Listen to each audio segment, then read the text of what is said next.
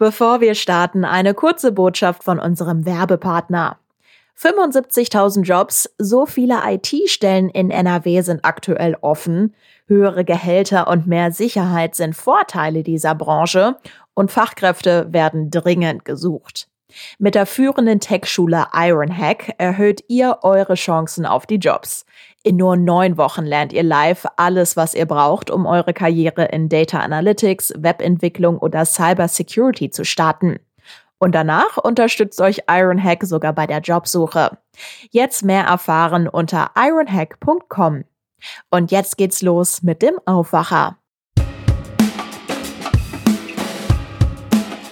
Die Unis ja, stehen im Moment weit zurück hinter dem, was in anderen Teilen des öffentlichen Lebens schon wieder möglich ist.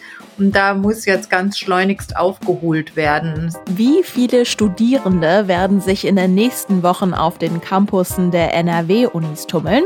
Das ist heute noch unklar, denn eine umfassende Kontrolle von 3G scheint für die Unis offenbar unmöglich. Was ist das Problem? Bonn Aufwacher. News aus Bonn und der Region, NRW und dem Rest der Welt. Hi zusammen, mein Name ist Anja Bölker. Willkommen in dieser neuen Woche und die meistern wir natürlich gemeinsam. Und wenn euch der Aufwacher gefällt, dann erzählt doch euren Freunden und eurer Familie davon. Und wir starten mit den Meldungen aus Bonn und der Region. Die Bonner Ratskoalition aus Grünen, SPD, Linkspartei und Volt will, dass die Kölnstraße in Bonn strenger von Stadt und Polizei überwacht wird. Dort soll es gerade abends Autorennen und Raser geben. Der Polizei ist eine gefestigte Raserszene in Bonn nicht bekannt. Allerdings sind ihr zuletzt bei Kontrollen am Rheinufer einige Fahrer aufgefallen. Die Stadt Bonn will nun ihren Radaranhänger einsetzen, wenn sich die Annahme bestätigen sollte. In dem Antrag der Koalition beschreibt sie regelrechte Rennszenen. Das sorge nicht nur für Lärm, sondern auch für gefährliche Situationen, heißt es in dem Antrag. Die Stadt Bonn will die Kölnstraße nun überwachen. Die Verwaltung sieht die rechtlichen Voraussetzungen dafür gegeben. In einer mehrtägigen Analyse soll demnächst geprüft werden, ob überdurchschnittlich viele Verkehrsteilnehmer zu schnell fahren. Anwohner in Bonn-Beuel ärgern sich nach wie vor über volle Altpapiercontainer im Stadtbezirk. Die Altpapiercontainer seien dort regelmäßig voll. Zudem stapeln sich Kartons neben den Behältern, heißt es von Anwohnern. Das beobachten sie beispielsweise an den Containern in der Gartenstraße sowie am Holzlarer Weg. Für die Leerung ist Bonn Orange zuständig. Papier und Kartons in Zukunft öfter abzuholen, würde aus Sicht des Unternehmens keine Änderung bringen, teilt der Sprecher auf GA-Anfrage mit. Das Unternehmen plant deshalb nicht, mehr Touren zu den Altpapiercontainern einzurichten. Nach Beobachtung des Unternehmens seien die oft nicht vollständig gefüllt. Ein Grund für das Problem sieht Bonn Orange darin, dass die Kartons häufig nicht zerkleinert werden. So würden die Containeröffnungen verstopfen. Bonn Orange beobachte außerdem eine Veränderung bei der Zusammensetzung des Altpapiers. Es würde mehr leichtes, voluminöses Verpackungsmaterial weggeworfen, heißt es. Bonn Orange will deshalb ab der kommenden Woche verstärkt darauf aufmerksam machen, dass die Nutzung der blauen Tonne in Bonn kostenlos ist. Hierbei können Bürger Altpapier vor der eigenen Haustür entsorgen.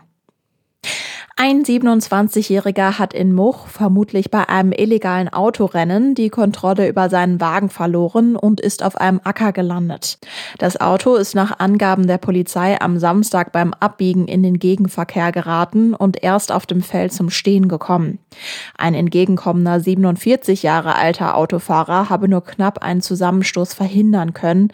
Verletzt wurde niemand. Da der 27-Jährige mit überhöhter Geschwindigkeit unterwegs war und Zeugen weitere schnell fahrende Autos beobachtet hatten, ermittelt die Polizei nun wegen des Verdachts auf ein illegales Rennen. Auto und Führerschein des 27-Jährigen wurden sichergestellt. Und wir kommen zu den Unis in NRW und unserem heutigen großen Thema. Anfang Oktober starten die Studierenden in NRW in ein neues Semester. Wie werden dann die Seminare und Vorlesungen stattfinden? Wie viele Veranstaltungen finden dann in Präsenz oder doch digital statt? Dazu hat meine Kollegin und Chefkorrespondentin für Landespolitik Kirsten Bialdiger recherchiert. Hallo Kirsten. Hallo Anja. Also ich habe mal in unser Aufwacherarchiv geschaut und da habe ich gesehen, vor genau zwei Monaten haben wir auch über die Unis in NRW gesprochen und der Titel unserer Episode damals war Volle Hörsäle an NRW-Unis nur bei sehr hoher Impfquote? Fragezeichen.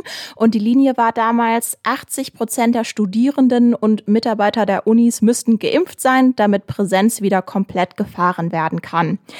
Haben wir jetzt acht Wochen später vielleicht diese Impfquote erreicht?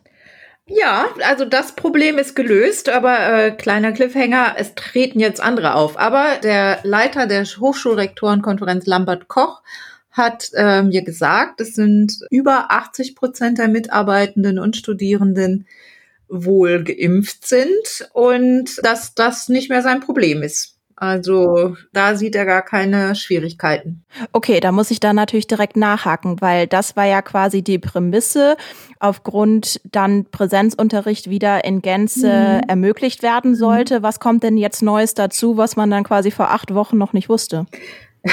Ja, also wie du gesagt hast, die Zeit ist ja weitergegangen, die Inzidenzzahlen sind runtergegangen, aber man hat landesweit ja die 3G-Regel eingeführt. Das heißt, genesen, getestet, geimpft. Das gilt auch nach der Corona-Schutzverordnung für die Universitäten.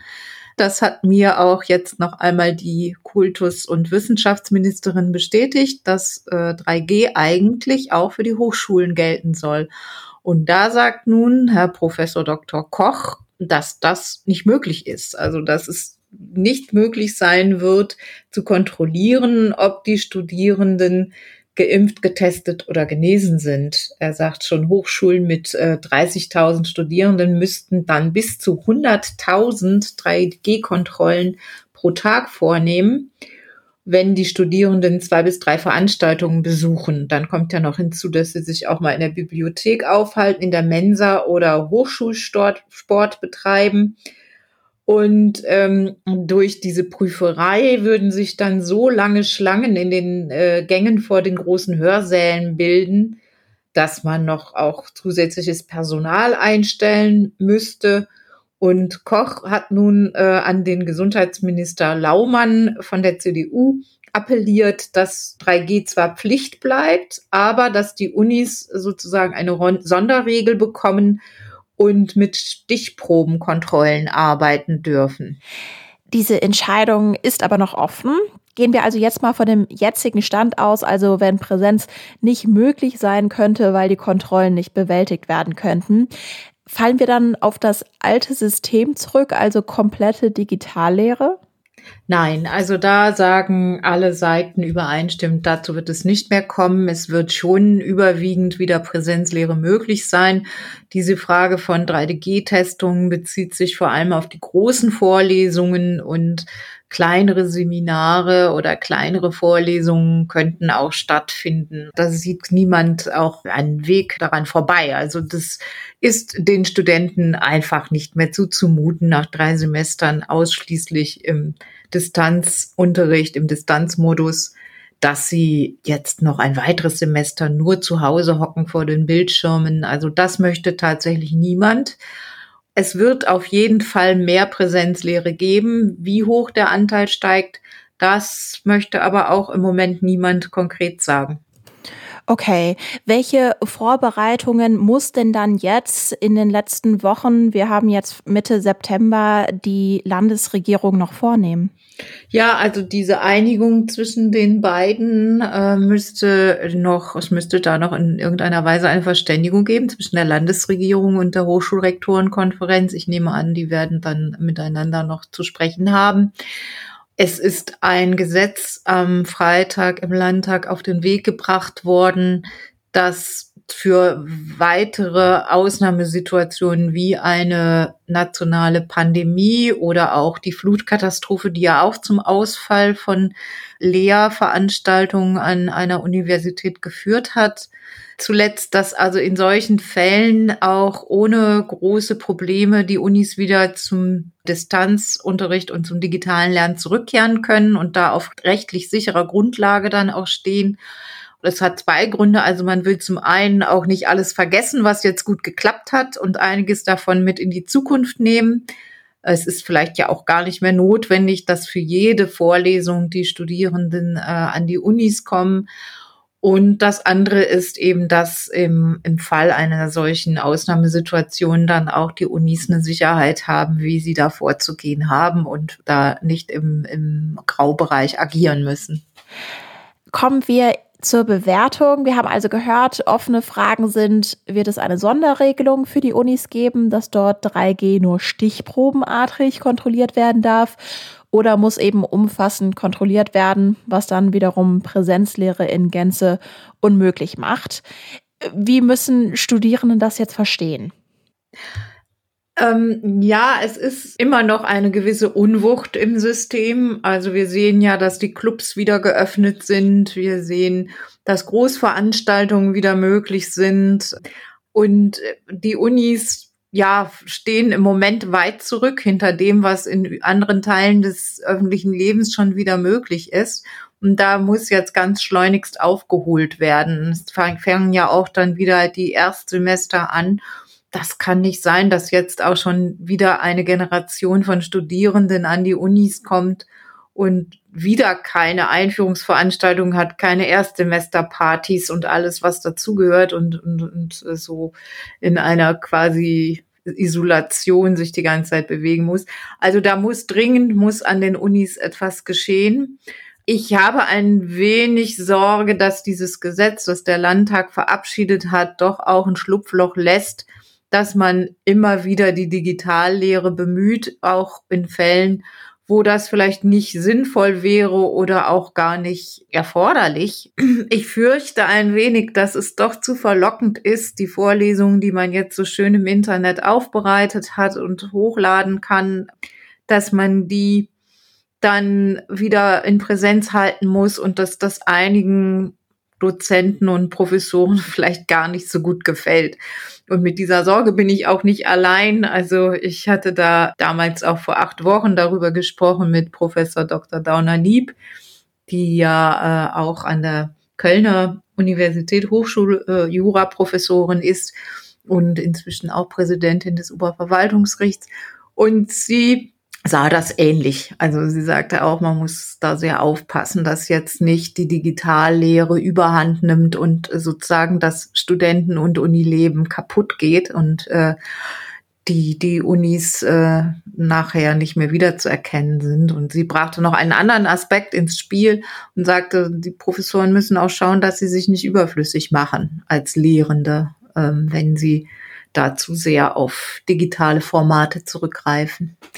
Wie voll wird es im neuen Semester also an den NRW-Unis? Das ist aktuell noch unklar, denn es muss geklärt werden, wie 3G an den Unis kontrolliert wird. Kirsten Bialdiger hatte die Infos. Danke dir. Sehr gern. Und wir bleiben noch beim Thema Bildung und Corona und wir sprechen über Klassenfahrten und die sind für viele Schülerinnen und Schüler in NRW ja absolute Highlights. Also in meiner Schulzeit war auch die Englandfahrt in der achten Klasse nach London richtig, richtig gut. Und die Klassenfahrten sind aktuell sogar erlaubt, aber die Sorge vor Ansteckungen unter den Kindern ist natürlich groß und bei den Regeln gibt es offenbar Diskussionsbedarf. Politikredakteur Martin Kessler ist jetzt hier und hat einen aktuellen Fall dabei. Hallo Martin. Hallo Anja. Ja, im Aufwacher sind die Schulen regelmäßig Thema. Im Fokus sind oft Probleme, wenn es zum Beispiel um Testungen geht, wenn es um die Quarantäneregeln geht. Jetzt wird die Organisation einer Klassenfahrt in Pandemiezeiten wahrscheinlich nicht die einfachste sein. Was sind denn da die Voraussetzungen? Ja, tatsächlich, Corona-Pandemie verändert hier alles. Also grundsätzlich sind jetzt in diesem Schuljahr erstmalig wieder Klassenfahrten erlaubt. Das ist ja ganz erfreulich für die Kinder und für die Jugendlichen. Aber es gibt doch offenbar nicht ganz eindeutige Regeln.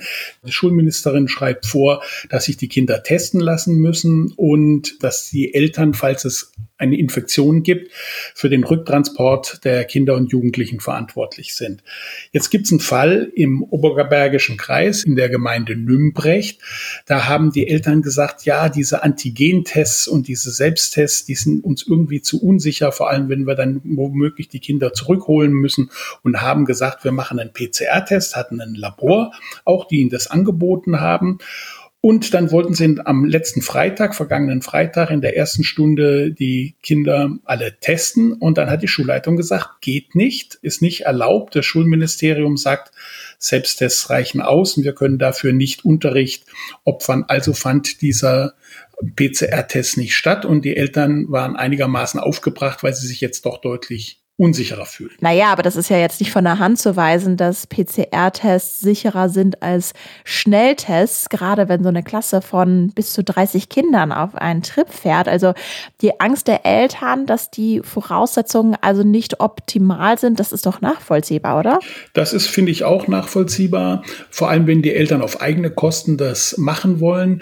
Jetzt gibt es eben halt die Forderung im Raum, die wird vom SPD-Bildungssprecher Jochen Ott ähm, aufgestellt wonach er sagt, okay, wir brauchen hier ähm, eindeutige Regeln. Wenn Eltern lieber PCR-Tests machen wollen und die dann auch zahlen, dann muss das auch möglich sein, dass die irgendwie durchgeführt werden. Ansonsten gelten halt die Regelungen des Schulministeriums. Auf jeden Fall verlangt er, dass man da entsprechend flexibel ist und das aber doch dann eindeutig im Vorhinein regelt. Wie siehst du das denn? Also wir sagen ja beide, Klassenfahrten an sich sind gut. Andererseits ist es vielleicht ja etwas unpassend, auf eine Klassenfahrt zu fahren, wenn gleichzeitig irgendwie Schüler und Schülerinnen in den letzten Monaten Schulstoff verpasst haben. Also ich finde, Schulfahrten sollten schon möglich sein, auch im Schuljahr, jetzt im nächsten Schuljahr. Ich erwarte ja, dass im Frühjahr das dann doch deutlich abnimmt, also die Gefährdung durch Corona. Also insofern äh, sollte man da schon also in gewisser Weise gewappnet sein. Ich glaube, jetzt im Oktober, November, wo die Zahlen nochmal nach oben gehen, wo wir halt die Probleme haben, sollte man vielleicht doch besser den Schulstoff nachholen und dann vielleicht die Schulfahrten, die schön sind, aber jetzt nicht ganz wesentlich, dann vielleicht ins Frühjahr ist auch das Wetter besser ähm, verschieben. Ich finde, man muss jetzt nicht unbedingt ähm, Schulfahrten machen. Martin Kessler zu der Möglichkeit von Klassenfahrten und den aktuellen Regeln. Danke dir. Ja, danke Anja. Alles Gute.